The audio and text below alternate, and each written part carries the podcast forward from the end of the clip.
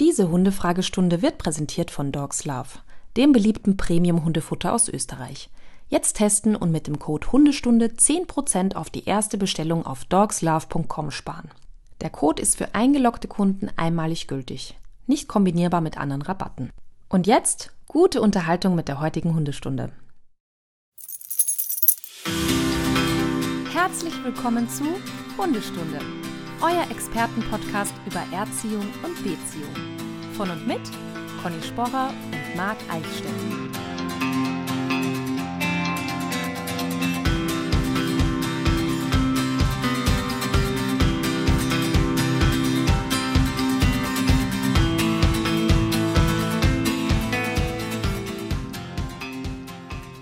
Jetzt geht's aber los, oder? Conny, geht's los? Und passend zum Es geht los, höre ich im Hintergrund was? Nichts. Gartenarbeiten. Ach so, Das okay. kann doch nicht sein. Ja, Bei mir. wir hören zum Glück, Bei mir ist wenn wir Glück vorbei. haben. Nee, Okay. bei mir. Ja, Bei dir ist vorbei? Ja, die, die Ja. Umbauarbeiten sind vorbei? also ich hoffe, ich habe jetzt lange nichts gehört. Ja, dann wird das ja wohl so sein. Hast du nicht mal kontrolliert oben? Warst du nicht Nee, mal aber ich habe eh große Lust, ehrlich gesagt. Der Schäferhund in mir will natürlich genau wissen, wie es geworden ist. Ja, dann einfach mal klingeln. Ja, Hallo. Ja, ich habe Kuchen vorbeigebracht, Das- aber das habe ich einfach keine Lust zu. Na, dann lassen wir das doch. Genau. So. Conny, pass mal auf, ich zeig dir mal was. Ja, Ich halte das hier in die Kamera. Kannst du das sehen? Vitamin und Zink. Oh, Genau, oh, Vitamin oh, Zink. da hat einer die Buchse voll. Na, ah, ja, nein, nein, sicher, sicher. Und hier, warte mal, kann man das sehen? Creme, Cremeschaum. Cremeschaum und dann ist hier so ein Fuß abgebildet. Ist für die Füße. Oh. Conny, weißt du warum? Also, warum Vitamin C und Zink Damit und du warum nicht krank wirst Fuß? auf unserer Tour. Einmal das. Bald geht's los. Ich darf jetzt nicht krank werden. Ich pimp mich schon mal. Die Fußcreme natürlich, weil wir ja ordentlich unterwegs sein werden. Wir machen t- ordentlich Kilometer. Von Ah. Ja, Köln ich mit dir über München Auto. bis Hamburg. Und Hallo, das ist nicht, damit die nicht stinken. Das, nein, das ist nicht gegen Stinken, sondern damit die schön geschmeidig sind. Ah, Darum. Das ist ein bisschen nerdig, aber okay, ich werde es auch mal probieren. Ja, ich, aber, ich habe sogar ähm, zum allerersten Mal, es gibt Hornhautentfernersocken. Ah, Ich habe gar keine Hornhaut, aber ich habe sie trotzdem benutzt. können, können wir das Gespräch vielleicht in eine andere Richtung lenken? Conny, das geht nicht. Wir müssen hier über die Tourvorbereitung sprechen und was, was ich hier alles äh, mache, damit es auch wirklich läuft. Wir müssen da High Performer werden.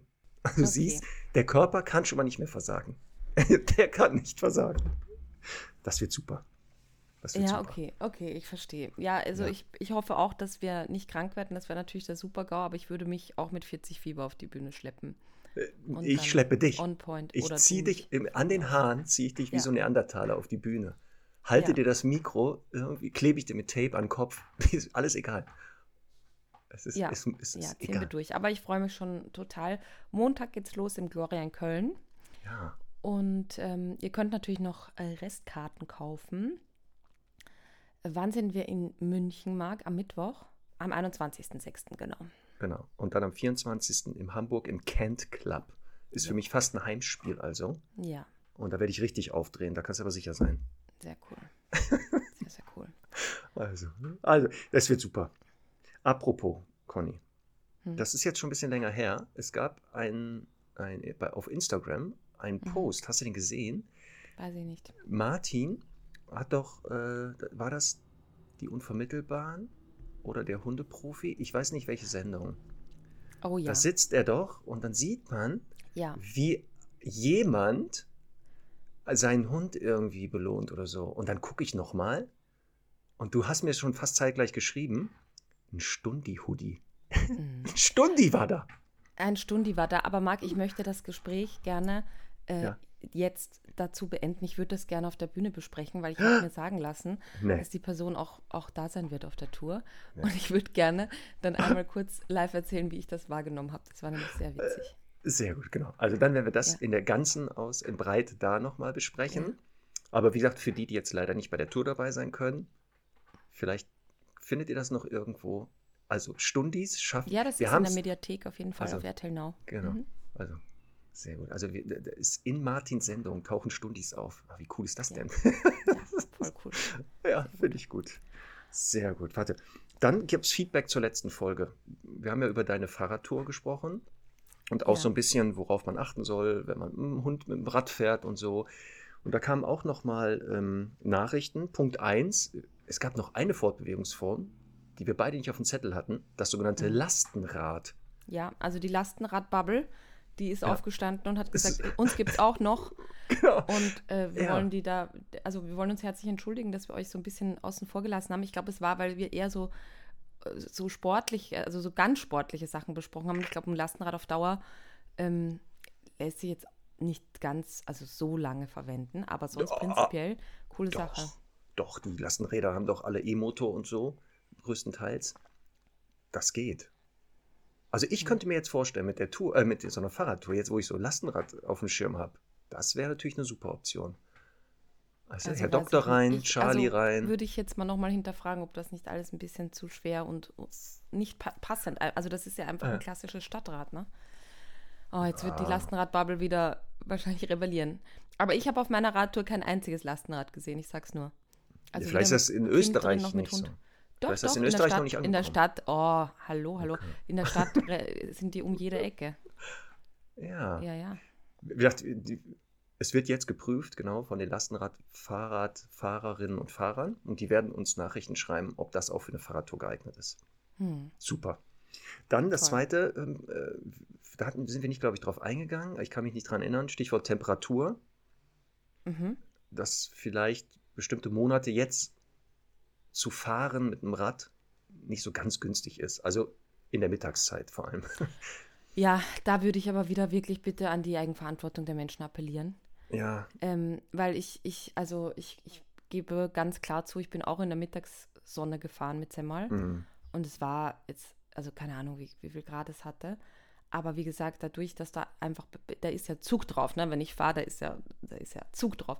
Und Ja. dann, dann Ich- ist da halt das ist auch ein Fahrtwind und Es so. ist ein Fahrtwind und jeder irgendwie kennt auch seinen Hund und kann das einschätzen. Und wenn ich jetzt sehe, mein Hund hockt da hechelnd drinnen, dann ist ja eh klar, dass das jetzt gerade nicht passt. Also das Ich ist halt sag's so nur. wie, du weißt, es ist ein bisschen jetzt ein, ein, ein Teil der schwarzen Folge in mir. ich Alle, weiß. die jetzt auch wieder schreiben, man darf die Hunde nicht im Auto lassen, ja, eh. Genau. Ja, es, ist, es kursieren jetzt wieder genau die Posts, was Ja. auch richtig ist. Also Hund nicht im Auto lassen. Dann der Asphalt kann heiß werden im Sommer. Das mit dem Fahrradfahren. Aber wir sagen es nur noch mal sicherheitshalber. Komm, wir sagen es sicherheitshalber einmal. Wir sind Ja. uns dessen bewusst. Natürlich achtet da drauf. Ja, Aber genau, jeder sollte das für seinen eigenen Hund einschätzen können und dementsprechend handeln. Und dann ist gut. so. Ich habe ja auch auf Instagram getoast, getoastet. Ich habe auf Instagram okay. Echt? Was gab's denn? Ja. Käsetoast oder was? ja, ja, Käsetoast, mein Mm, Lieblings. lecker. Also, ich, ich teste, teste gerade diesen, da gibt es ja so einen Schlauch, der so die Klimaanlage verbindet von Ja, hab ich gesehen. vorne, Genau. Ich Und gesehen. jetzt pass auf.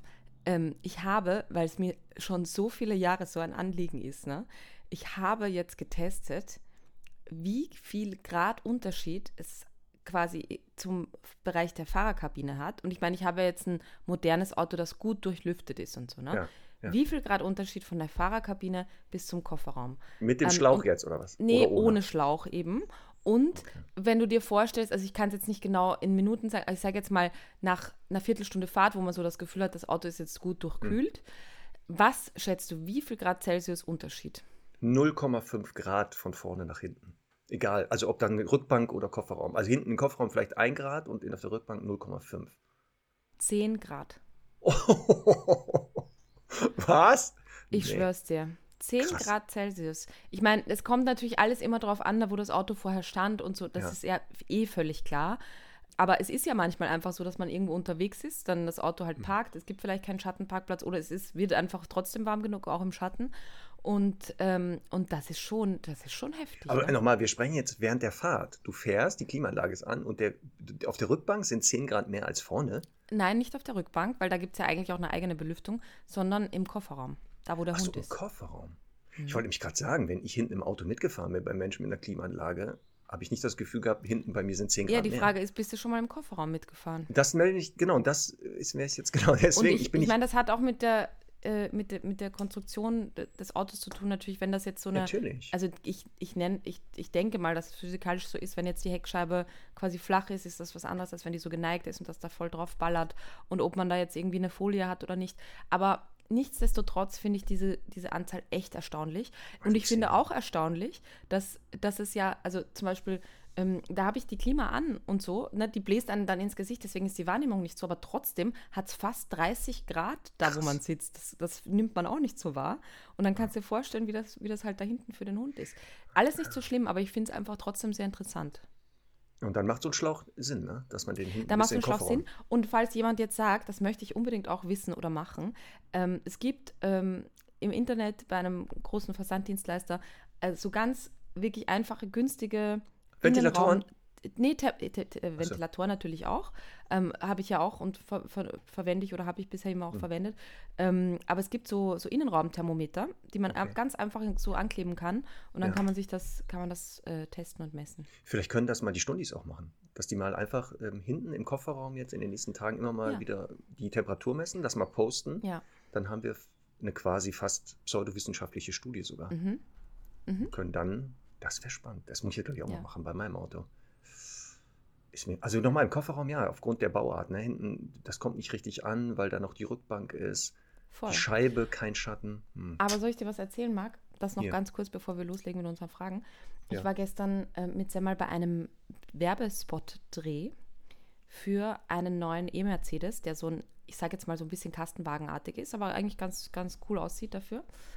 Und bei Mercedes ist das jetzt so, ich, ich mache jetzt keine Werbung, es ist nicht bezahlt, ne, aber ich finde es halt trotzdem eine coole Sache also es ist, es ist Werbung, das ist nicht bezahlt. ähm, die, die haben, äh, die haben äh, eine App, wo, wo man halt das Auto per App aufmachen kann, die Fenster, ja. alles kontrollieren kann und so weiter.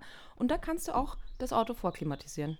Ja, kann man bei ist allen E-Autos größt, also alle E-Autos, die ich bisher hatte, du hast immer eine App und bei dem jetzigen auch. Ich kann die Klimaanlage anmachen, ausmachen. Ach, wie super ist das denn? Ja, Merkst du was? Ich würde mal sagen, du musst auch langsam mal auf die E-Mobilität umsteigen, ne? Ja, das Du alter fossiler Brenner. Ja. ja. Wer die genug leicht sein. Conny. Ja. Naja, aber es ist, ja, es hat echt einen Vorteil. Das heißt auch, das habe ich auch gesehen. Wer war das? Auch irgendein Hersteller von etwas also teurem Auto. So? War das Mercedes? Ich glaube, da ist nämlich sogar folgendes. Da ist ein Hund im, im Auto und dann ist auf dem Display, die meisten E-Autos haben ein riesen Display, steht drauf, ähm, ja, mein Hund ist im Auto, aber folgende Temperatur ist hier gerade. Das ist leider ein Tem Tesla, Marc. Okay, hoppala. Ja, da müssen wir mhm. noch ein bisschen, bisschen okay. Das hast du auch gesehen, ne? Das hast ja. du auch gesehen. Ja, das finde ich halt mega. Ich finde eh ganz furchtbar, wie, wie Hunde unfreundlich einfach Autos sind. Es, es, also ich, wirklich, mein, meine Traumvorstellung von so einem richtigen Hundeauto mit ganz vielen Features und so ist ja. einfach nie richtig umgesetzt worden. Es gab Versuche, aber schade. es gab Versuche, sehr gut. Ja. ja die würde ich gerne so. sehen. So, pass auf, genau. Conny, eine Sache, bevor wir jetzt die Hunde, mhm. in die Hundefragestunde starten. Wir müssen hier mhm. Sachen noch machen. In unserer ähm, Hundestunde Notiz-App äh, bei WhatsApp haben wir eine Gruppe, da packen wir immer Notizen rein. Da hast du eingetragen, Frau füttert Hund vom Tisch. Sagt mir überhaupt gar nichts. Sagt mir nichts. Was, ja, was genau. willst du damit wieder sagen? Also, ich schaue jetzt, ich, ich, ich habe es mir vorher durchgelesen, ich habe aber gedacht, ich, ich lasse meinen Puls unten weil das ähm, jetzt mich nur wieder unnötig aufregen würde. Aber ich schaue jetzt gerade mhm. auf die mhm. Uhr und es steigt mhm. schon wieder. Also es tut mir leid, aber ich, ich musste das jetzt, weil das, ich weiß nicht, was das bedeutet schon wieder. Also, ja, hör zu. Ich war vor ein paar Tagen äh, zum kleinen Familienessen ähm, in einem Gastgarten in Wien, total schön, total gut gegessen. Äh, es kommt eine Regenwolke und wir müssen den Sitzplatz wechseln. Jetzt ist meine Oma dabei, die hat einen Rollator, deswegen muss ich ihr da natürlich immer so ein bisschen helfen und bin, war halt bei ihr und hab, hatte Semmel dabei und an der Leine. Und wir wechseln den Tisch und hinter mir, ich drehe mich um, füttert eine Frau die Semmel von ihrem Teller. Stopp, stopp, stopp. Die hat nicht einen eigenen Hund, die sie vom Tisch füttert? So. Die füttert Semmel. Und dann das habe ich auch noch was, nicht gehört. Was wirklich das Schlimmste war für mich, diese Übergriffigkeit, nämlich es heimlich zu tun. Weil sie, weil sie quasi, als ich dann mich umgedreht habe, hat sie auf einmal so ganz schnell so ihre Sachen äh, äh, äh weggeschoben und war so, es war ganz schlimm. Hast du sie angesprochen? Ich habe sie angeschnauzt. und ich habe sie natürlich mit meinem Ober, also oh. es, es, kam so aus mir raus, dass ich hier ja. so ein schlechtes Gewissen machen wollte, dass ich gesagt habe, die ist hochallergisch. Sehr gut. Und äh, wie absolut übergriffig das war mhm. und äh, dass das nicht in Ordnung ist und so weiter. Und später habe ich festgestellt, dass der Kellner mit ihr Englisch spricht und sie nichts verstanden hat. Na gut, aber die Körpersprache wird sie wohl Boah, richtig. Na, absolut. Also, alter Schwede, wirklich, ich war, es war einfach, der Tag war gelaufen für mich. Ich war so wütend. Und es war, wie gesagt, es geht ja jetzt nicht darum, ich kenne das ja und du bestimmt auch irgendwie im Restaurant, da fragt jemand, darf er was haben und so. Und dann sagt Ja. man halt nein oder Ja. von mir aus auch ja. Aber, aber dieses, dieses einfach, dieses übergriffige einfach tun Ja, das ist so letztklassig und so wirklich, es ist. Also, Also da, ich dachte auch wieder, ich habe alles gesehen und gehört, aber das hatte ich auch noch nicht. Dass jemand einfach den, den eigenen Hund ungefragt füttert. mhm. Also einfach so. Nee, das hatte ich noch nicht. Naja. ja. Also muss man jetzt auch mal aufpassen, oder was? Im Restaurant, dass, Ob- wenn man irgendwo am. Tisch vorbeigeht, Ja. dass da nicht einfach der Pfund vollgestopft wird. ja, Oh, was müssen wir denn nicht noch alles machen? Was soll denn das? das ist so bescheuert. doch mal. Mann, oh Mann. Naja. Naja. Komm, lass uns in die heutige Hundefragestunde starten. Die Praxis öffnet jetzt ihre Türen. Das Wartezimmer ist voll. Wir haben ungefähr 288 äh, Patienten. Die werden wir heute nicht alle wieder schaffen, ist ja klar. Ja. Aber wir starten mit äh, Dirk. Dirk sitzt gerade, der wird jetzt gleich aufgerufen. Warte. Ah, jetzt geht die Tür auf. Hallo Dirk. So, pass auf. Dirk hat folgende Frage an uns. In den Listen der Hundeirrtümer finden sich immer, äh, findet sich immer die Behauptung, die Hunde regeln das schon unter sich. Die Begründungen sind nachvollziehbar. Auch ich halte wenig von diesen Äußerungen, die man so oder ähnlich tatsächlich oft hört, meistens von den Besitzern starker, dominanter Hunde, die im Falle einer Auseinandersetzung eher weniger zu befürchten haben. Aber in vielen Videos zum Thema Körpersprache der Hunde, Hundebegegnung und ähnliches wird interessantes Hundeverhalten gezeigt, in denen aufgeregt freche Hunde von Souveränen beschränkt und gemaßregelt werden. Auch beim Hundeprofi, also bei Martins Sendung, laufen diese Begegnungen sehr oft positiv ab und am Ende könnte man dies als Bestätigung der Behauptung, die regeln das unter sich ansehen. Auch mein Hund darf am Elbstrand, wo fast alle Hunde freilaufen, zu diesen Rennen und sie kennenlernen. Er ist freundlich, wenn Ärger droht, schleicht er sich weg. Junge Hunde, mit denen er nicht spielen will, ignoriert er, vielleicht knurrt er sie mal weg. Also eigentlich bin ich hin und her gerissen, was diese Behauptung, die regeln das unter sich angeht, die man so pauschal vielleicht nicht aufstellen darf, aber gerne so benutzt wird. Und jetzt, was sagt ihr dazu? Viele Grüße, Dirk. Je nach Hund, nächste Frage. Ich wusste das. Ich wusste, Nein, dass das, das ist ja, nein, nein, nein, nein, nein, das ist ja eine absolut berechtigte Frage und ich finde auch, ähm, ich finde auch, also gut, Ja. sie zu beantworten. Ich finde es tatsächlich natürlich wirklich vom Hund abhängig. Also ich, ich behaupte mal prinzipiell, diese Aussage würde ja auch stimmen. Die regeln das unter sich, weil wenn wir jetzt einfach nicht, also keine gute Mensch-Hund-Beziehung wollen und das einfach so laufen lassen, dann wäre es immer so, dass es sich wahrscheinlich regeln würde. Ich meine, ich sehe das ja in den Tierheimen, in den Freilaufbereichen, ich sehe das, keine Ahnung, in Schweden bei den Huskies und so weiter. Da ist, da, da ist ähm, ja sehr viel einfach auch was zu, also was zugelassen wird, was nicht unterbunden wird und die regeln es unter sich. Jetzt muss man dazu sagen, natürlich, das ist jetzt ein bestehendes Rudel. Ähm, aber trotzdem ist es eben ja auch da in den Tierheimen so, da kommt immer mal wieder ein neuer Hund dazu und äh, in der Regel stirbt da keiner, sondern die äh, müssen sich dann halt, müssen dann ein bisschen was aushalten und so weiter und das, das läuft. Das Ding ist halt, dass wir mit unseren Hunden, wenn wir spazieren gehen oder so, dann einfach ja nur situativ kurz neue Hunde treffen und die dieses das, das sie angeblich unter sich regeln, ja, da gibt es kein das, weil was ist, was ist es? Ne? Ich treffe einfach einen, einen fremden Hund und es gibt eigentlich nichts zu regeln. Jetzt gibt es aber äh, durchaus Hunde, wo ich sage, die sind so ungestüm und frech im Gegenüber und da macht es durchaus auch Sinn, dass die mal eins drüber gebraten kriegen.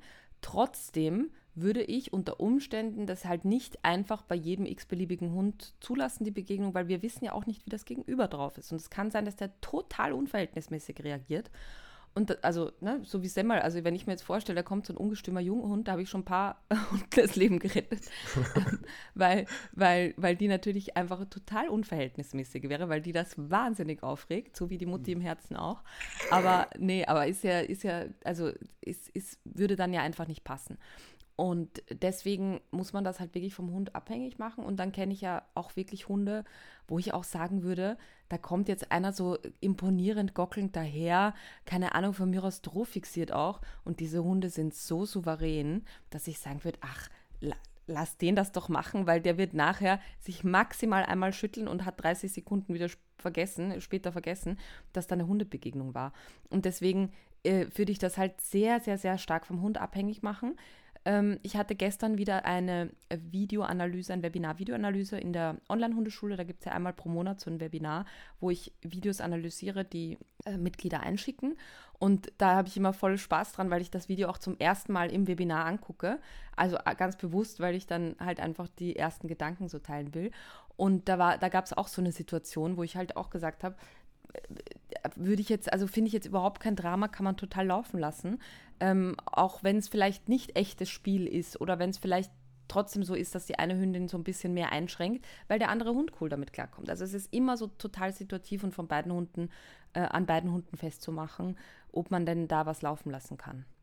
Ich äh, unterstütze das, weil der wichtigste ähm, Faktor, den du genannt hast, die Unverhältnismäßigkeit. Wenn das auftritt unter Hunden, also wenn die etwas regeln, ähm, dann wäre das der Punkt, wo ich auch eingreifen lasse oder selber eingreife. Sollte das aber nicht sein, bin ich auch eher Fan zu sagen, lass doch die Hunde kommunizieren, weil auch so wird ja Kommunikation gelernt und verfeinert. Ja. Aber wichtig, es sollten halt Erwachsene immer in der Nähe sein, die dann doch eingreifen, so wie halt im Kindergarten. Ne? Also wenn die ja. Kinder da aneinander geraten, sollten die Erzieher einschätzen, ist das jetzt hier äh, ein Konflikt, den man laufen lassen kann. Die Kinder sind hier angemessen im Verhalten oder äh, meint äh, Jacqueline mit dem Holzhammer dem kleinen Sven da ständig auf den Kopf zu hauen und dann sofort eingreifen. So ähnlich sehe ich das auch.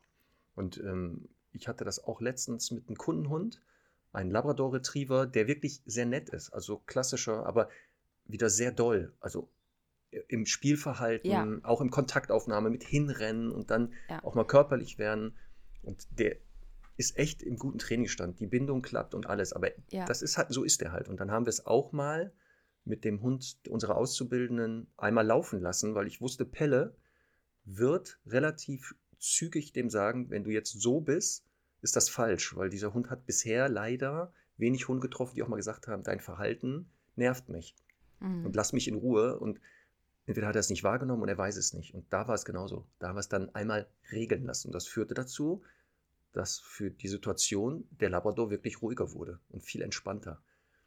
Und deswegen gibt es Ausnahmen von der Regel. Die Hunde regeln das unter sich. So wird ja, wird ja demnächst, werden ja Herr Doktor und Semmel es regeln müssen, wenn wir ja, zusammen wir auf halt, Tour genau, sind. Genau die Kameras werden laufen, das sage ich dir. Ihr werdet live dabei sein, Stundis, wenn die sich das erste Mal treffen. Nee, nee, nee, doch, die lassen wir auf doch. jeden Fall vorher treffen. Nein, ich schütze ja, nur deinen mit Hund, Kamera. in dem ich mich ja auch jetzt verliebt habe. Ja, mit Ka ja. ja, ich weiß. Das habe ich auch schon mitgekriegt. Ja, nee. Ja, mit Kamera die... gerne. Ja. Hm. Das, da wird nichts passieren, Conny. Ich sag dir, da wird nichts passieren. Du wirst überrascht sein. Von Semmel vor allem. Nee, also es kommt ja eh, es kommt ja eh nur auf, auf die äh, auf die Sozialkompetenz und Wehrhaftigkeit deines Hundes an. Also ich, ja. Ja, cool. Okay, Herr Doktor gut. wird das einfach bei sich ergehen lassen, das sage ich dir. Ich kenne den da. Okay, cool. der, wird einfach sagen, ach so, das ist wieder so eine, wie der Herr, so das Geschirr, wie die Frau, so der Wauwau. Ja gut, die habe ich jetzt kennengelernt. Der Hund ist so ähnlich. Das wird klappen.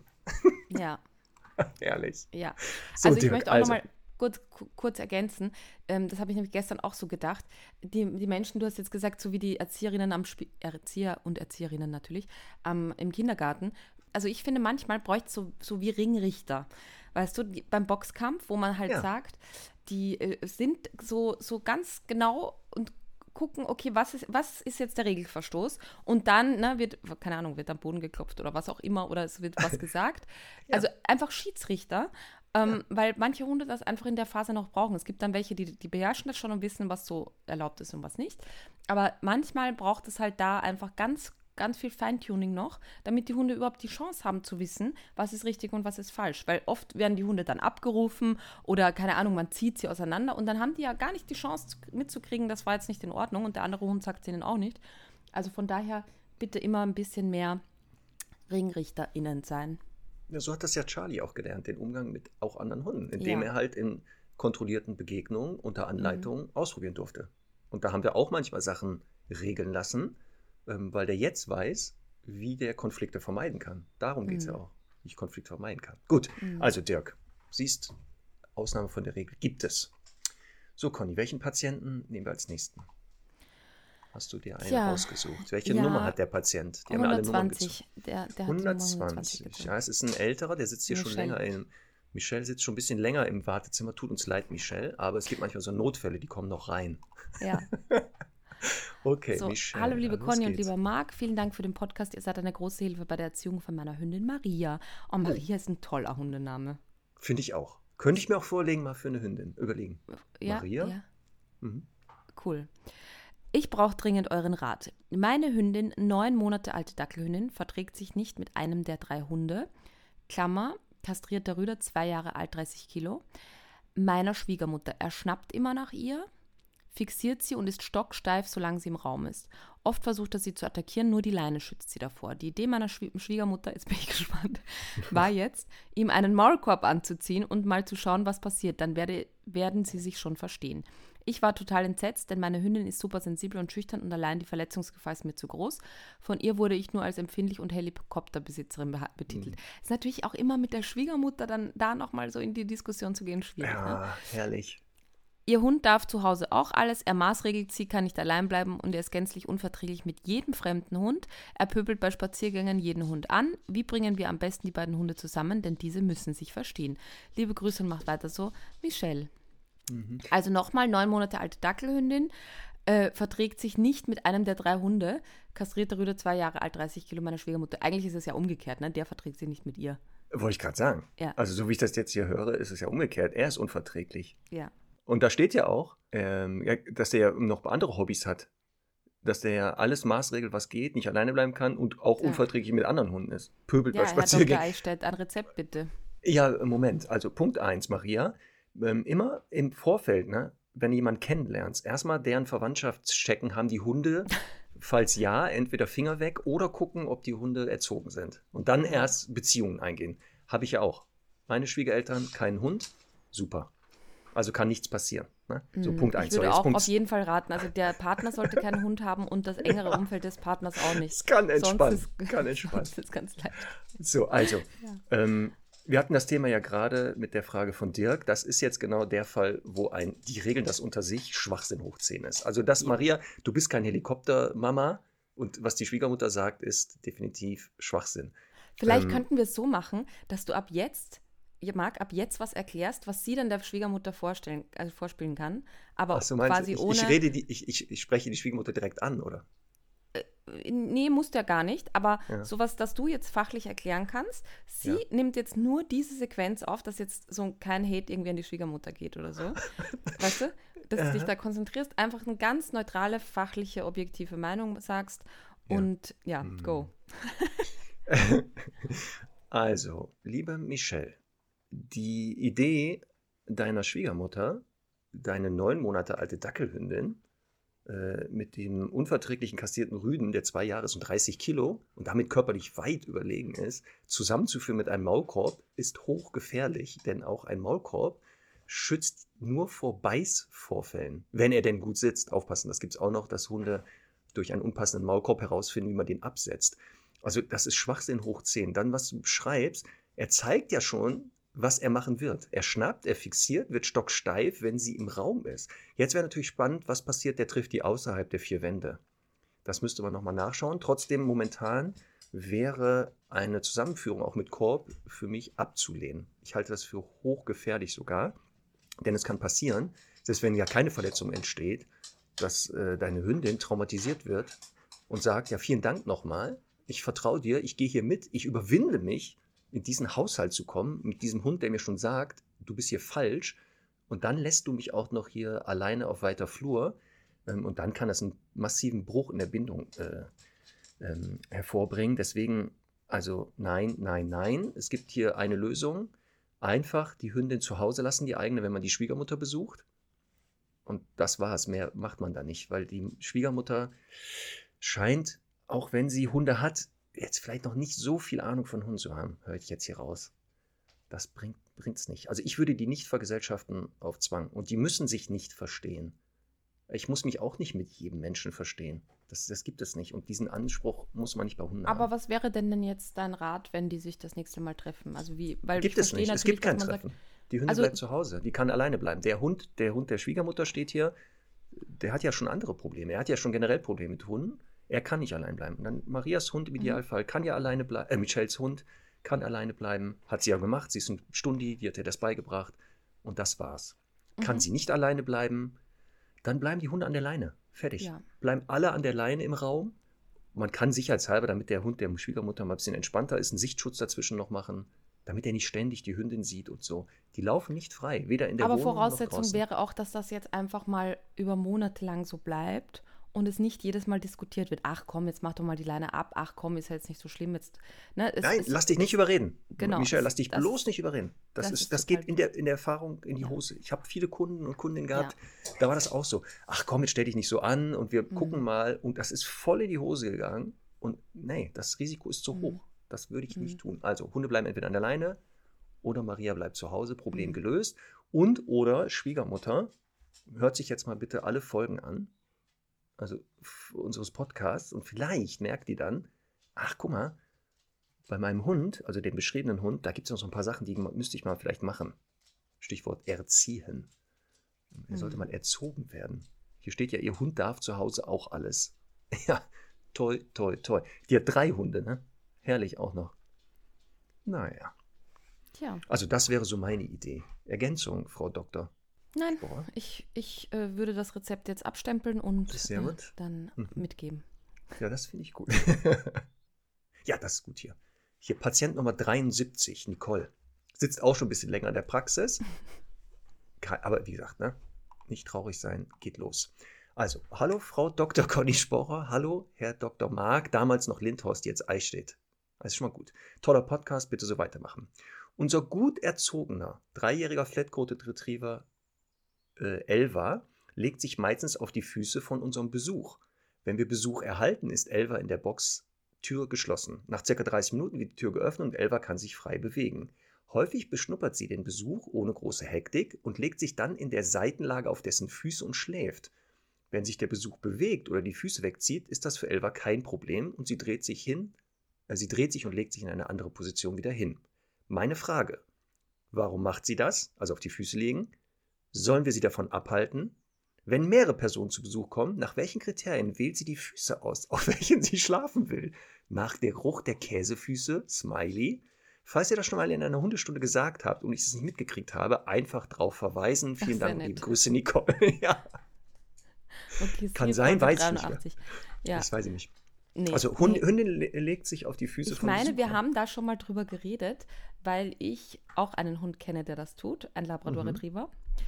Ähm, und ich fange jetzt mal mit Frage 2, äh, mit Antwort 2 an. Sollten wir sie davon abhalten? Nein. Wir müssen nicht das Haar in der Suppe suchen.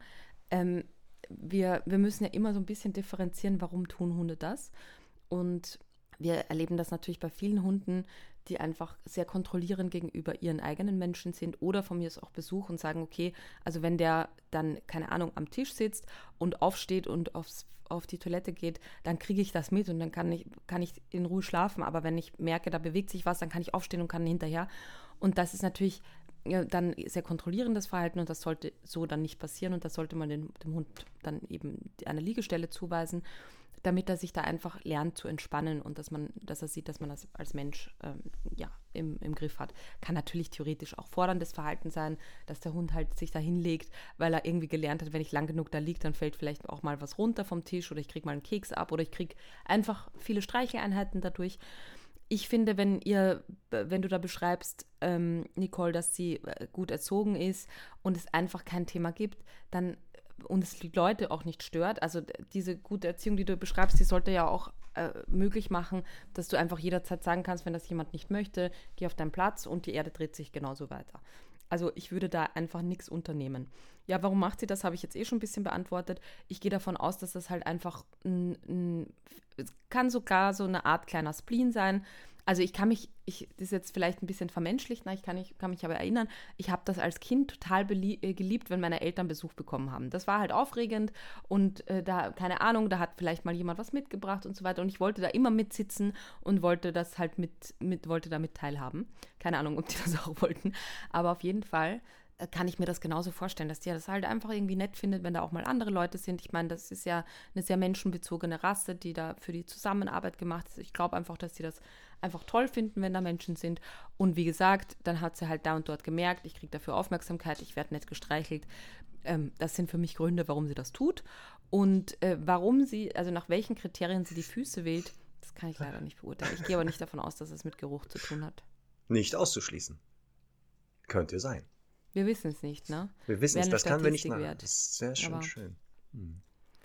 Hm. Ja. Also ähm, ergänzend. Bisher alles super, kann ich nur dir wieder beipflichten, Conny. Ähm, Dankeschön, davon abhalten. Du hast Gründe Danke. genannt, die würde ich genauso sehen. Zwei Gründe, warum ich es unterbrechen würde, auch wenn es nicht kontrollierend gemeint ist. Die Leute wollen das nicht. Also die Leute möchten das einfach nicht. Genau. Ja, und dann würde ich auf jeden Fall sie davon abhalten. Und der andere Grund, wie gesagt, wenn es wirklich kontrollierendes, beschränkendes, bewegungseinschränkendes mhm. Verhalten wäre, das würde ich auch unterbrechen. Aber so Sachen, was du gesagt hast, wie Kontakt liegen, ich glaube, bei ihr ist es entweder ein Kontakt liegen und was du mhm. beschreibst, stimmt, Teil der Gruppe sein, dazugehören, was du als Kind auch hattest. Du wolltest einfach dazugehören, dabei sein und dann da auch sitzen. Ich glaube auch hier bei Elva, ähm, dass die einfach ein sozial total motivierter Hund ist und sagt, ja, ist so super, wir liegen dann hier und so und mit Kontakt auf, weil auch Kontakt, also der, der Hund ja freiwillig Kontakt sucht, mhm werden ja bestimmte Hormone, Oxytocin ist das bekannteste ausgeschüttet, das entspannt und so. Da kann man dann äh, viel besser da rumliegen, kriegt trotzdem noch alles mit. Kann natürlich aber auch sein, dieses, ähm, wenn sie Kontakt hat, kriegt sie auch mit, bewegen die sich, quatschen die mich an, passiert hier was. Na, ne, deswegen ähm, würde ich das auch eher so laufen lassen, wenn die Leute damit kein Problem haben. Und genau welche Kriterien, das kann der Geruch sein. Ich glaube auch, dass das mit dem Verhalten der Leute zu tun hat die unbewusst oder bewusst eher das fördern. Also wenn sie da liegt, weiß ich nicht, sie mal gestreichelt haben oder sie angequatscht haben oder sowas. Ähm, es kann aber auch der Geruch sein, was auch immer dann für Gerüche, ob es die Füße sind oder generell, was die ausströmen, das ist schwer zu sagen. Hm. Wäre jetzt natürlich meine Neugierde ist geweckt ähm, und jetzt müsste man natürlich ausprobieren, dass man den Leuten verschiedene Gerüche auf die Füße bringt und dann mal schaut, ob sie danach selektiert. Also eine Hälfte der Besucher mal bitten, dass sie sich die Füße mal ein paar Wochen nicht waschen. Mhm. Mal gucken, was dann passiert. Ja. Bisschen aufwendig, ehrlich gesagt. Aber ja. ja, aber man muss für die Wissenschaft auch mal Opfer bringen. Hallo. Wenn so, man es denn wissen Frage. Kann. Ja, du bist. Du darfst den Patienten aussuchen. Genau, ich habe Patient 238. Sehr gut.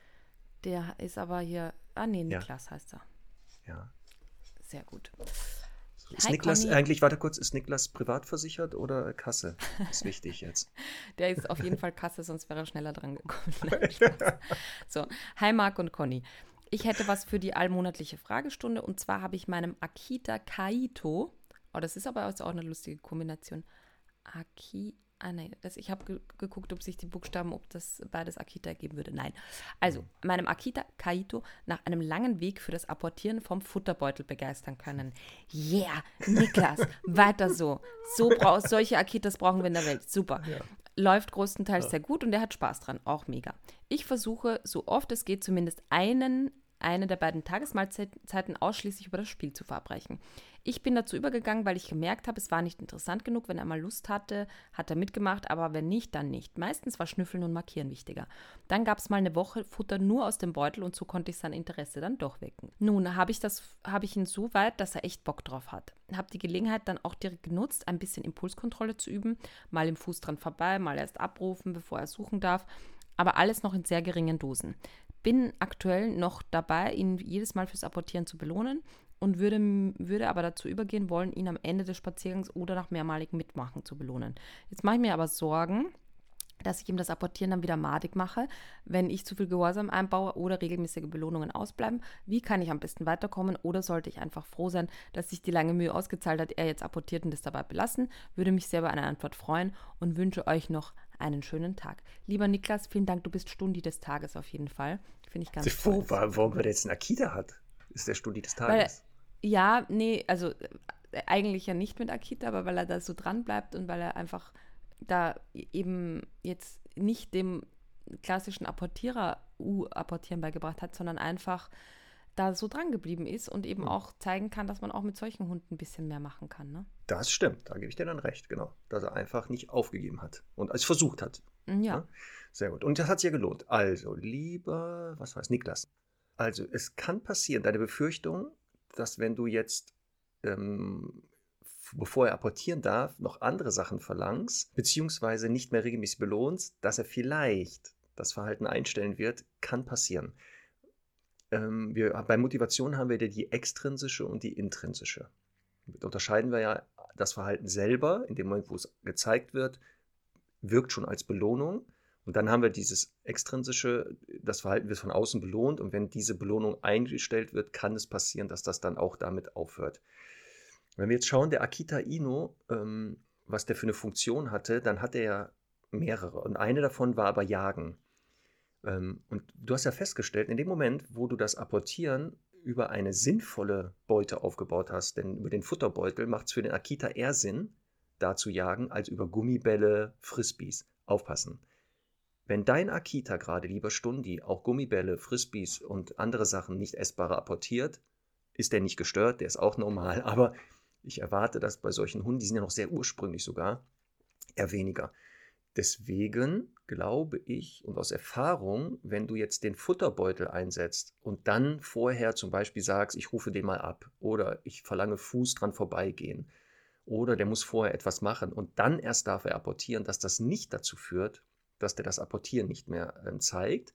Ich würde es sogar ähm, tun, weil die Gefahr eher ist, wenn es zu langweilig wird für diesen Hund, das sind ja sehr selbstständige Hunde teilweise, dass dann eher das Apportieren eingestellt wird und dieses vor etwas machen, viel komplizierteres, das motiviert er. Also ein Problem stellen, der Hund muss sich anstrengen, muss gucken, wie er das mit den eigenen Mitteln lösen kann. Genauso dieses regelmäßig belohnen. Da hatten wir auch schon in etlichen Folgen über geredet. Muss man ein Verhalten, was gelernt ist, weiter belohnen?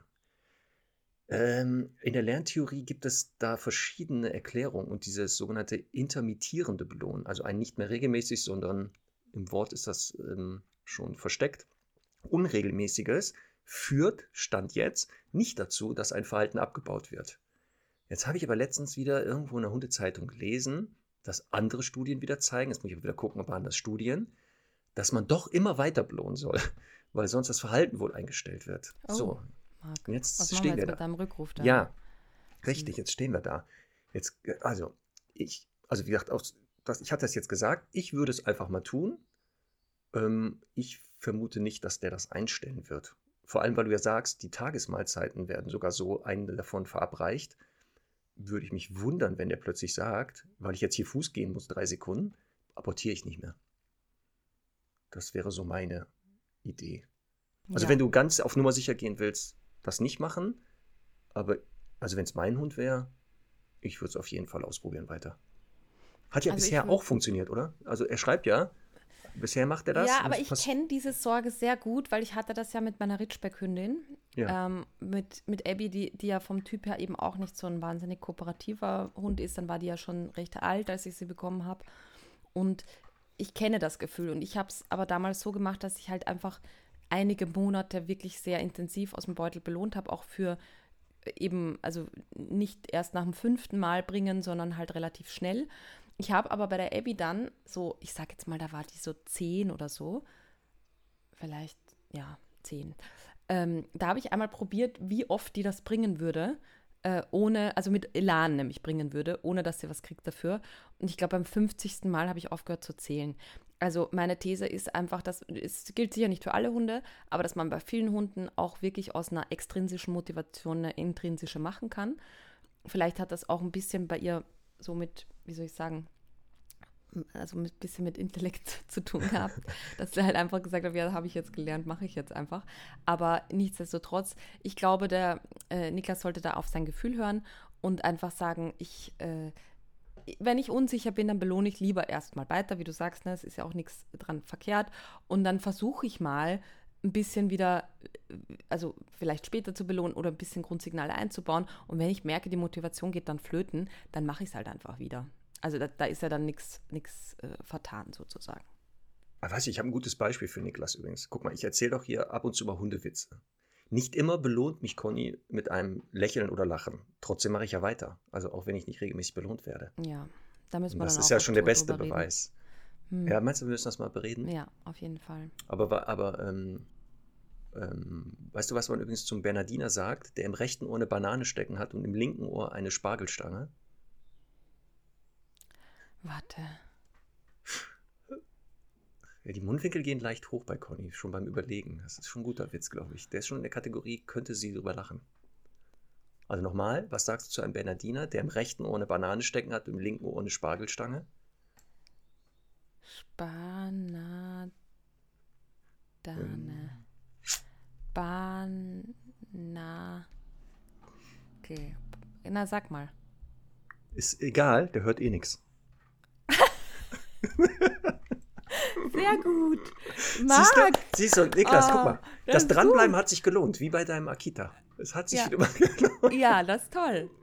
Das Ja. ist toll. Der ist gut, Sehr ne? gut. Und ist der auch genau so gewesen oder hast du ihn vielleicht auch ein bisschen adaptiert? Also, Conny, ich hatte ja einen Post, da warst du ja verteckt. Mir wurde Ja. doch ein Buch geschenkt, Mhm. das jahrelang im Keller wohl verschollen gegangen ist. Mhm. Und er wurde ein wenig angepasst. Aber man kann Okay. ihn auch mit Hunden erzählen, oder? Das war doch jetzt nicht schlecht. Ja, aber hat man den mit, So. war der Original mit Kindezack? Nee, im Original war der mit einer Giraffe. Ah, Ich frage mich jetzt okay. nicht, warum die Giraffe da ist. Okay. weil es noch, noch beknackter wäre. Ja, aber hast du, hast wirklich das Beste draus gemacht, muss man ja, oder? Toll. Sehr gut. Ja, so, sehr gut. also, damit haben wir die Antwort auch. So, Conny, Patient 66 wartet schon ein Ja. wenig länger. Und zwar ähm, die liebe Anita, die eigentlich, Conny, Bodensee, die kommt vom Bodensee oder sitzt da gerade noch. Ähm, also, hallo ihr beiden. Ich höre total gerne euren Podcast und freue mich immer wieder über neue Inspiration, gute Unterhaltung, lustige Flachwitze und wertvolle Tipps. Hm. Haben wir alles heute schon gemacht. Ja, Könntet ihr vielleicht mal was dazu sagen, wie Hunde am besten schlafen sollten? Also am besten Augen zu, würde ich sagen. Ne? Na gut. Ich habe es aufgegeben, einen Schlafplatz zu bestimmen, weil mein Racker, ein zwölf Monate alter Border Collie, einfach am liebsten überall auf dem Boden schläft. Aktuell am liebsten auf dem Balkon. Aber grundsätzlich immer auf harten Boden. Nun ist es nicht so, dass ich kein orthopädisches und teures Hundebett, eine gemütliche Hundebox oder ähnliches rumstehen habe. Ist das denn okay für die Gelenke? Ich glaube halt, er sucht sich einfach den kühlsten Ort. Sogar im Winter hat er die Vögel an der Wand. Und das, obwohl ich nicht mal im Schlafzimmer heize. Jetzt im Sommer schläft er eben draußen auf harten Steinboden. Wäre toll, wenn ihr dazu mal was sagen würdet. Macht weiter so und ganz liebe Grüße vom Bodensee. die Pödle hat an der Wand, Marc. Die Vögel. Pödle. Ja, die Vögel. Ja. Jetzt, ja. Also, Conny, darf Ja. der Hund von Anita auf hartem Boden selbstständig liegen, wo er sich freiwillig total leid, hingelegt immer hat? wenn die, wenn die Leute dann so teure Sachen kaufen und so. Ja. Weil, wo, wo man nämlich am liebsten selber drin liegen würde, ne? Und dann ist das so. Also darf er auf jeden Fall. Äh, ob jetzt so ein Hund, wenn er in einem orthopädischen Bett liegt, äh, länger lebt oder nicht, äh, ich glaube, da gibt es keine Studien dazu. Aber ich würde trotzdem in dem Fall ihn das, ähm, also einfach die Art des Schlafens quasi selbst auswählen lassen, weil das äh, nicht zuletzt einfach sehr wichtig ist dafür, dass der Hund auch auf seiner Liegestelle zur Ruhe kommt und das ist ja wiederum förderlich für den Schlaf. Ähm, also es gibt halt ja genauso, ne, die, also oft so kurzhaarige Hunde oder eben so Ridgebacks, äh, Weimaraner, äh, Madja-Wischler und so, die wollen ja dann wie die Prinzessin auf der Erbse gebettet werden und schlafen dann da drin besser. Und dann gibt es halt Hunde, die genau das Gegenteil wollen. Und das würde ich absolut zulassen. Nichtsdestotrotz würde ich auf jeden Fall dennoch dafür sorgen, dass er eine feste Liegestelle hat, weil das ist natürlich ähm, nochmal was anderes und das kannst du entweder machen, indem du zum Beispiel so einen Bereich am Boden, also ich sag jetzt mal in der Ecke, äh, mit einem so Isolierband irgendwie abklebst, dass klar ist, okay, das ist so die Grenze, da wird er hingeschickt. Oder du nimmst einen Hula-Hoop-Reifen, das ist auch, also das, den kann man dann zu, zumindest auch mobil bewegen. Ähm, also irgendeine Abgrenzung fände ich gut. Oder du, was auch sehr nett wäre, wäre, wenn du vielleicht ein Stück aus dem Parkett rausreißt und die Ecke fließt. Oder, was auch spannend wäre jetzt für mich, das würde ich natürlich unbedingt probieren, hat sie wahrscheinlich eh schon, eine Kühlmatte, ob es nämlich dann darum Oh. geht, dass der Bereich kühler sein soll. Ja. Oder ob es darum geht, dass es halt einfach hart ist, weil ich, das würde ich auch nicht ausschließen. Oder die Kombination natürlich aus beiden. Weil die Kühlmatte ist ja immer so ein bisschen so mit Gel, sage ich jetzt mal, ne? Hm. Das würde ich ein bisschen probieren, aber wie gesagt, ich wä- wäre trotzdem natürlich dafür, dass der Hund eine feste Liegestelle hat, wo er jetzt nicht natürlich nicht 24 Stunden liegen soll, aber wo man ihn ganz verlässlich und easy hinschicken kann, wenn das mal nötig ist. Und das sollte eben auf jeden Fall trotzdem trainiert werden. Ergänzungen, Herr Doktor. Ja, also ist das okay für die Gelenke? Ähm, was passieren kann, das haben wir bei großen Hunden, hatte Abby bestimmt auch, die sogenannten Liegeschwielen. Ja. Dass ja an diesen Stellen, wo die dann auf harten Untergrund liegen, ich weiß gar nicht, passiert Ja. das auch, wenn die wirklich ihr Leben lang auf Weichen liegen würden? Kriegen die das dann auch? Ich könnte mir auch vorstellen, dass das zum Beispiel bei großen Hunden eher ist, weil einfach die Knochen quasi schwer sind und da viel Druck drauf ist, weißt du? Ja, Weil deswegen- letztendlich, also jetzt, um nochmal aufs Thema Hornhaut zu kommen, ähm, gehen wir ja auch großteils in weichen Schuhen und so. Ähm, Ja. Und trotzdem macht halt das irgendwie unser Körpergewicht ne? und die Abnutzung. Also, Ja, ist ja auch eine Schutzfunktion. ja. Das ist ja auch eine Schutzfunktion, hat das ja. So. Also wie gesagt, ich, Aber das könnte, nicht schlimm, das also ob, ob das jetzt, wie gesagt, für die Gelenke jetzt, die, die, ob die dadurch geschädigt werden, da bin ich jetzt über gefragt. Also ich, Mhm. diese Liegeschwielen könnte Mhm. jetzt sein, weiß ich aber jetzt nicht bei einem Border Collie, ob das ein Thema ist, wenn der auch auf harten Sachen liegt. Da bin ich jetzt echt Mhm. überfragt. Aber ansonsten gebe ich dir recht, eine feste Liegestelle so, sollte definiert werden, falls mal der Hund dahin geschickt werden muss. Es gibt da Gründe für. Und ansonsten ist das jetzt wie hier, Herr Doktor hat, als ich angefangen habe, die Aufnahme zu machen, auf dem Gästebett gelegen. Dann ist er runtergesprungen, warum auch immer, stand hier, weiß ich auch nicht, was er wollte, und liegt jetzt hier seitlich im Arbeitszimmer neben Charlie auf dem harten Parkett. ja, Und ich habe jetzt keinen Impuls, die beiden aufzuwecken und wieder aufs Gästebett zu schicken.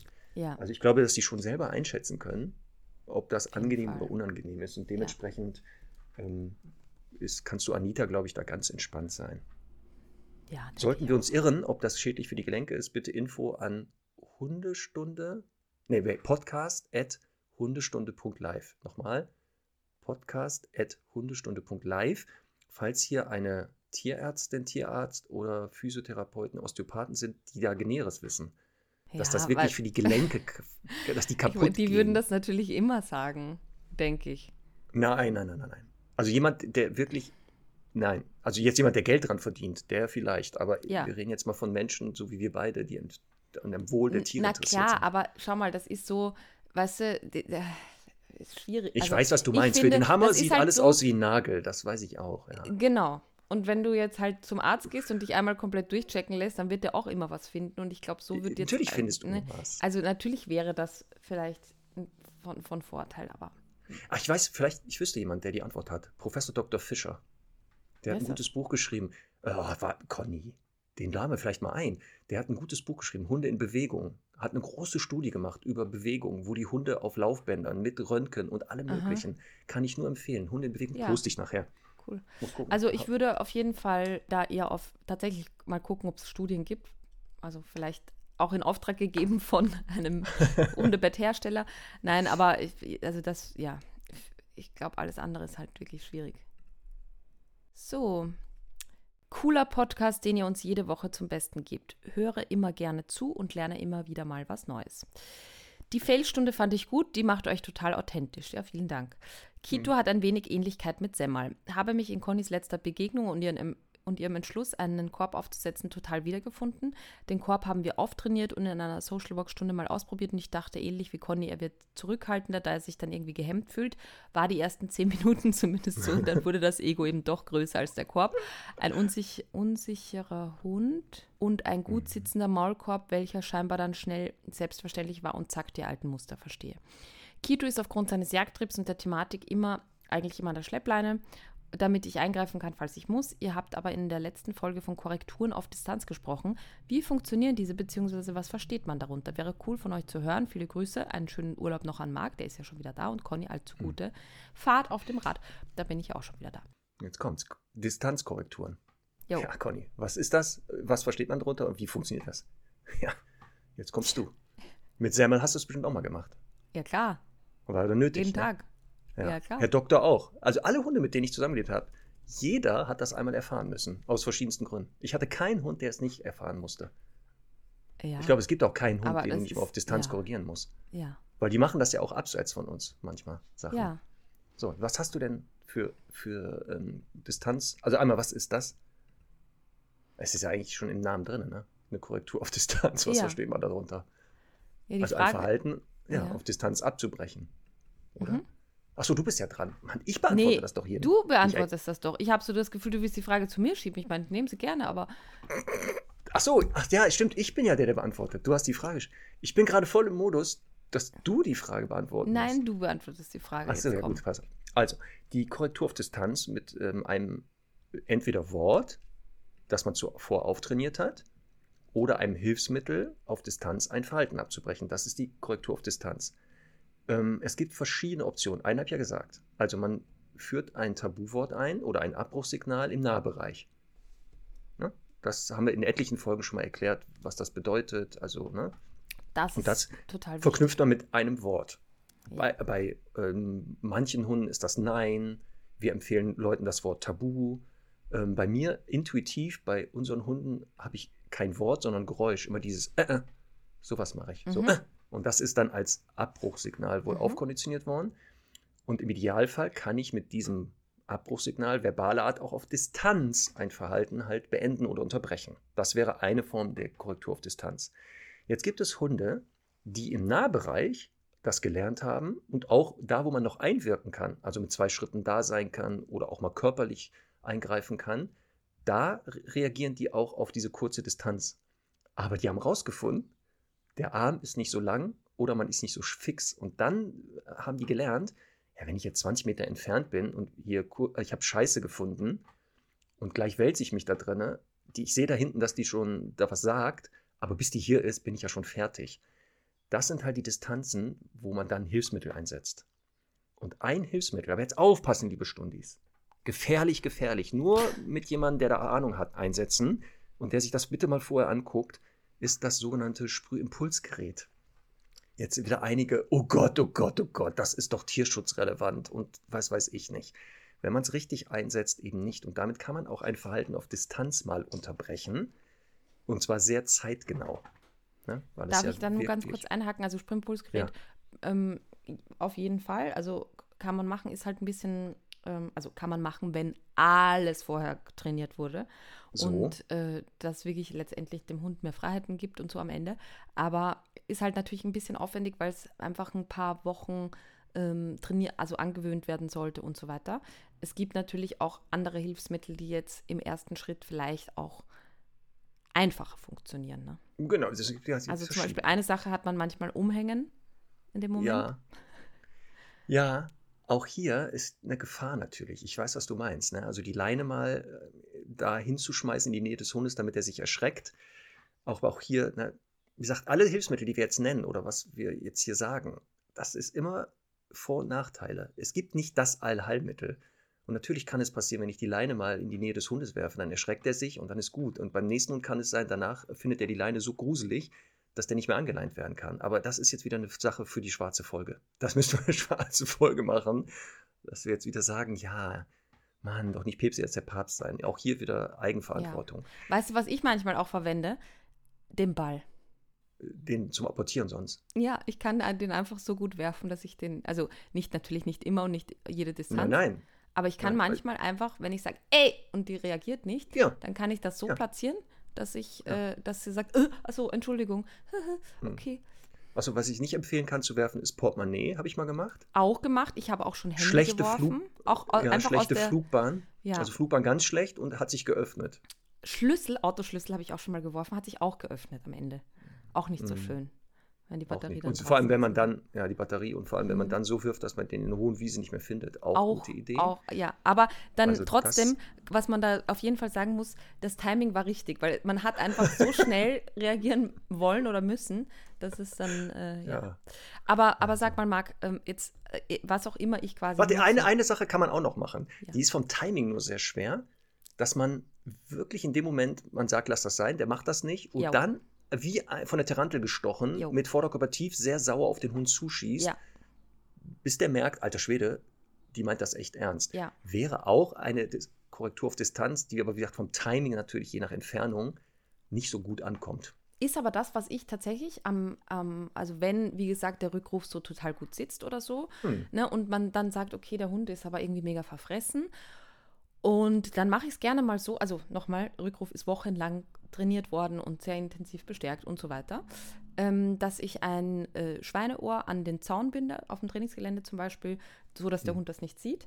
Dann latscht er da so entlang. Ich also erkläre den Menschen das vorher, platziere den so drei, vier Meter entfernt. Ähm, und jetzt äh, riecht der Hund das Schweineohr, ich spreche ihn an, er reagiert nicht und bam, kann man da hinstarten und einmal so ein bisschen aufstampfen und ähm, Hm. ein bisschen Stress machen. Und jetzt ist nämlich genau der entscheidende Punkt, der allen so schwer fällt, Marc. Was passiert dann? Dass der, Im Idealfall unterbricht der Hund die Annäherung ans Schweineohr, zeigt submissives Verhalten, So. deeskalierendes. Genau. So, und jetzt muss man was machen? Durchatmen, ganz cool bleiben. Aufhören, das Abbruchssignal oder die Körperhaltung einzunehmen. Kurz durchatmen, es sacken lassen, 21, 22, je nach Hund.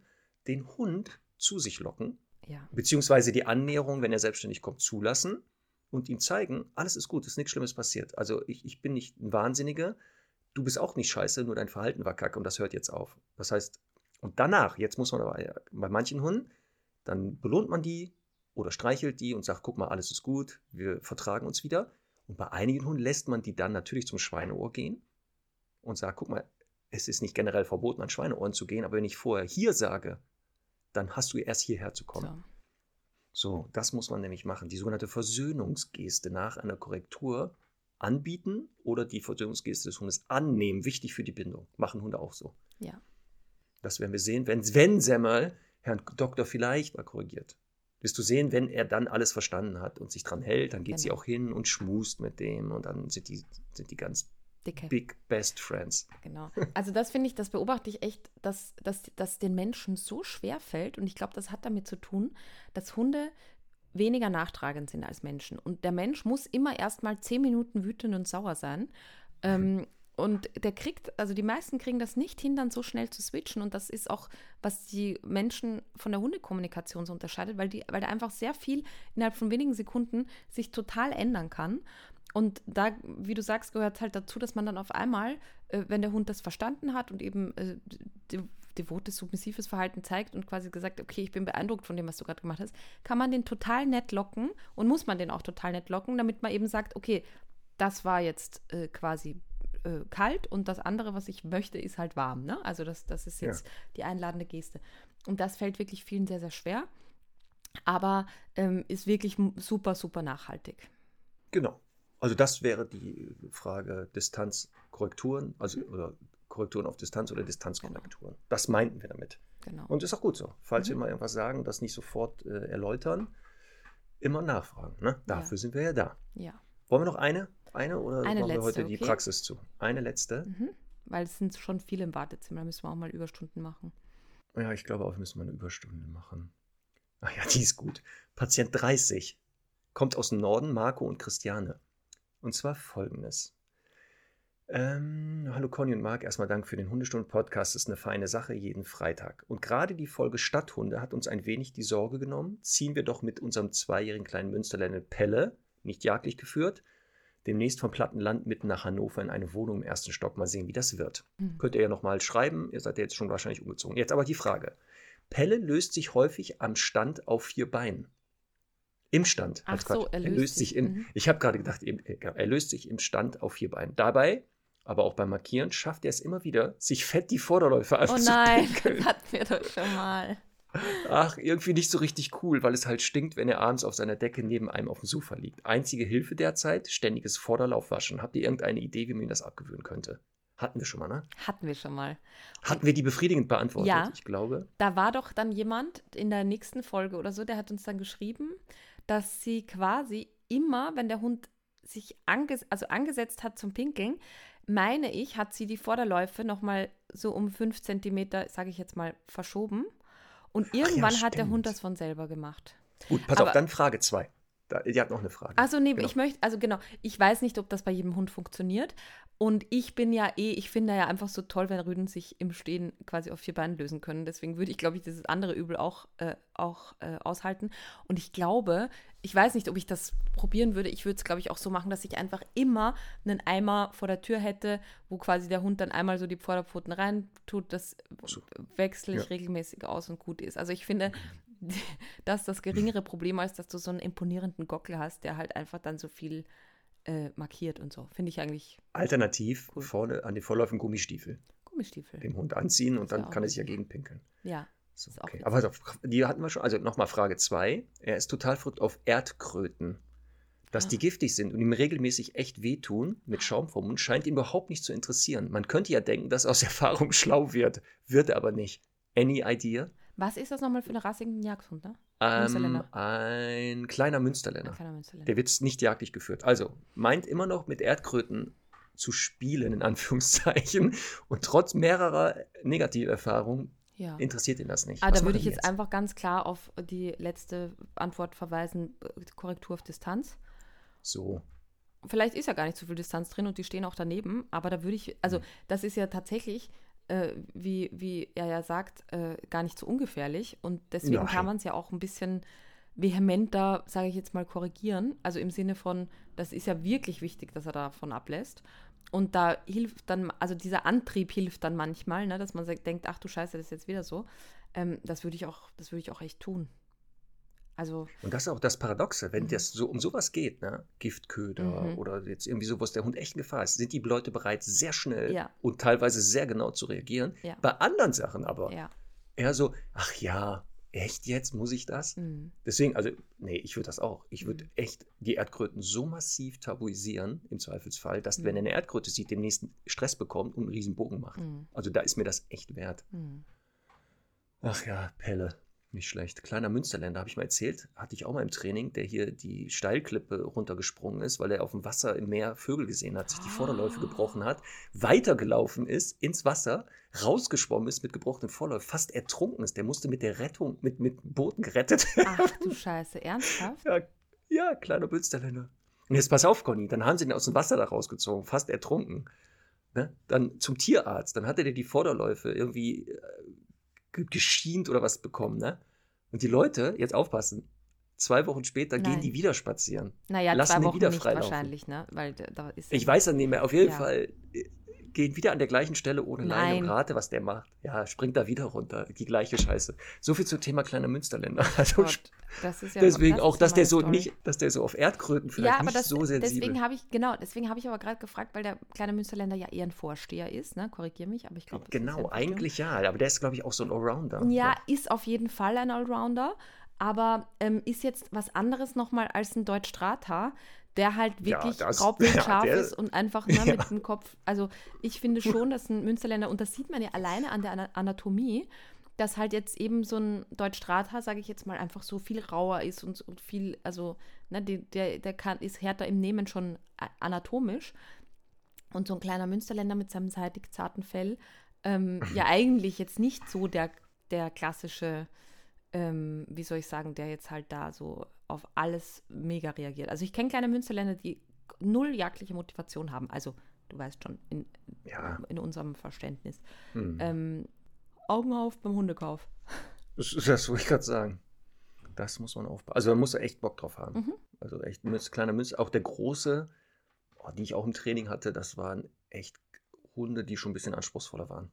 Die waren echt anspruchsvoller. Ja. Optisch äh, zwar hübsch, aber wäre auch kein Hund für mich, sage ich echt. Ist mir zu komplex, viel zu anstrengend für mich, zu selbstständig teilweise. Nee. Ja. Also. Gut, dann müssen wir die Praxis für heute zumachen. Ja, ich habe noch eine gute Nachricht am Ende, Marc. ja. Ähm, ich habe ja, wir haben ja vor ein paar Wochen von der Hündin ähm, erzählt, die Ellen und ich aus dieser Stallbox befreit haben. Ach, ja.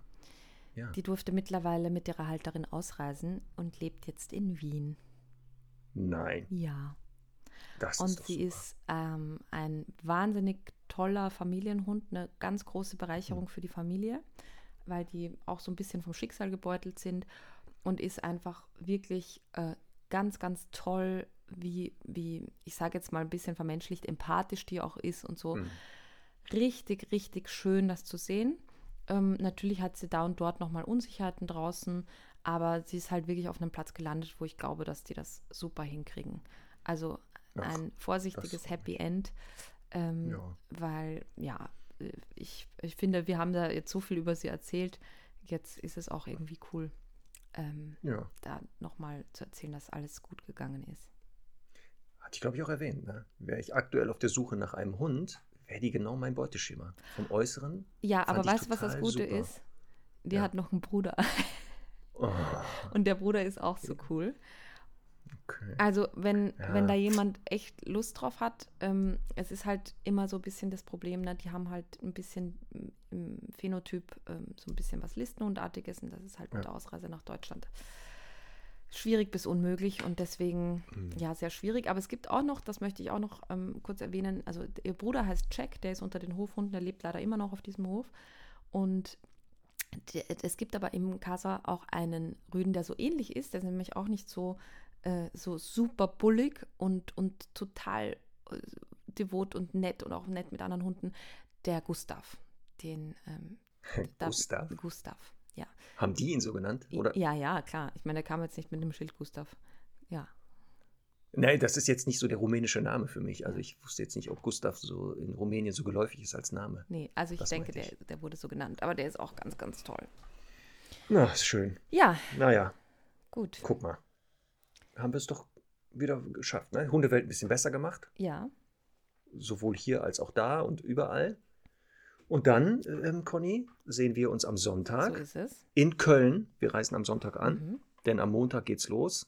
Und dann werden wir on the road in einem Bus, Van, dann die Tour, Tour ab, die ganzen Städte abklappern mit Hund und, und Kegel und Denise ist auch noch dabei. Mit Herr und Gscher. Genau, Herr und Gescher. Unsere Cutterin ist dabei, da freue ich mich total. Ja. Das wird super. Die wird so ein bisschen Stagehand, nennt man das sein. Ach ja, stimmt. Und so betreuen und so und, und ein bisschen um die Hunde immer gucken, wenn wir, weiß ich nicht, geschminken, uns schminken müssen und so. Also die Hornhaut an den Füßen weghobeln lassen und so. So. Ja, Sehr ich freue mich auf jeden Fall, ähm, dich zu sehen und natürlich super auf die Tour und auf Köln, München und Hamburg. Achso, und, und äh, liebe Stundis, wir werden, wenn wir in München sind, wir haben ein tolle, ähm, ein Stundi dort hat uns ähm, angeboten in einer Gastwirtschaft. Oh, da haben die ein ja. Tonstudio, da kann man Podcasts aufnehmen. Wir werden live von der Tour, also eine Folge wohl aufnehmen, die wir dann, da werden wir unsere Tourerfahrung, alles Mögliche dann als Special extra aus München aufnehmen. Das, wird super. Das wird cool. Ich freue mich. Und weißt du, was gut ist, Conny?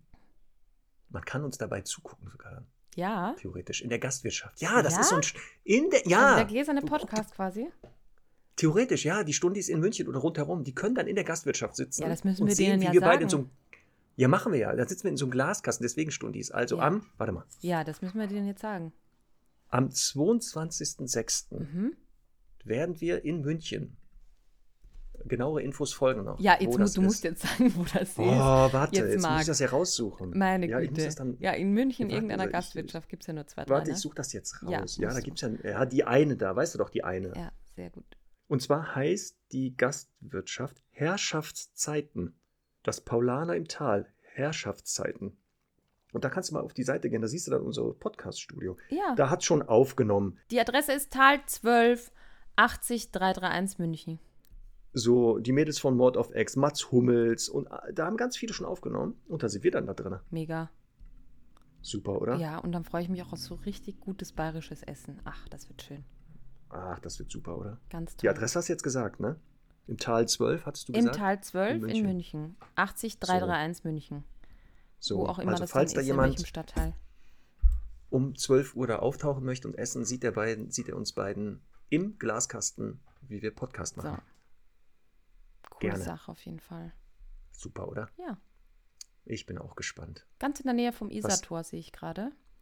Marienplatz. Ja, super. Beim können wir- Die Hunde sind dabei. Ach, mega. Ja, sind die Das Hunde ist dabei. ja wirklich- rein. Die erste Adresse. Toll. Ach, wird super. Also, Conny. Herrschaftszeiten am Donnerstag, ne? Ab geht's. Ab geht's. Sind deine Klamotten gepackt für den Podcast? Hast du alles fertig? Nein, natürlich noch nicht. Mache ich immer in letzter Minute. Alles klar, okay. Ein Koffer, zwei Koffer? Wie viele? Ja, ein Wie viel Koffer. darf ich mir einsch- Ein Koffer Jeder und ein ein kleines Koffer? Hundetäschchen, glaube Hm. ich. Okay, Jo. sehr gut. Alles klar. So, dann die Hunde sind soweit, die wollen raus. Wo ist Semmel eigentlich? Ich habe die gar nicht gehört. Nö, die pennt noch. Die hat hier so Ja, einen ist doch gut. Sonnenstrahl, weißt du, vom Fenster. Ne? Das nutzt die gerade ganz gut. Liegt die etwa auf einem harten Boden? Nein, in einem super weichen, teuren Körbchen. Sehr gut, alles richtig gemacht. So, jetzt reicht's aber. Komm, wir sehen uns Sonntag. Sonntag. Wir hören uns dann, liebe Stundis, wahrscheinlich Freitag werden es, oder? Ja, kriegen wir auf jeden Fall. Freitag. Klar. Ja, ja, Ja, klar. sehr gut. Ja, dann bis demnächst. Tschüss.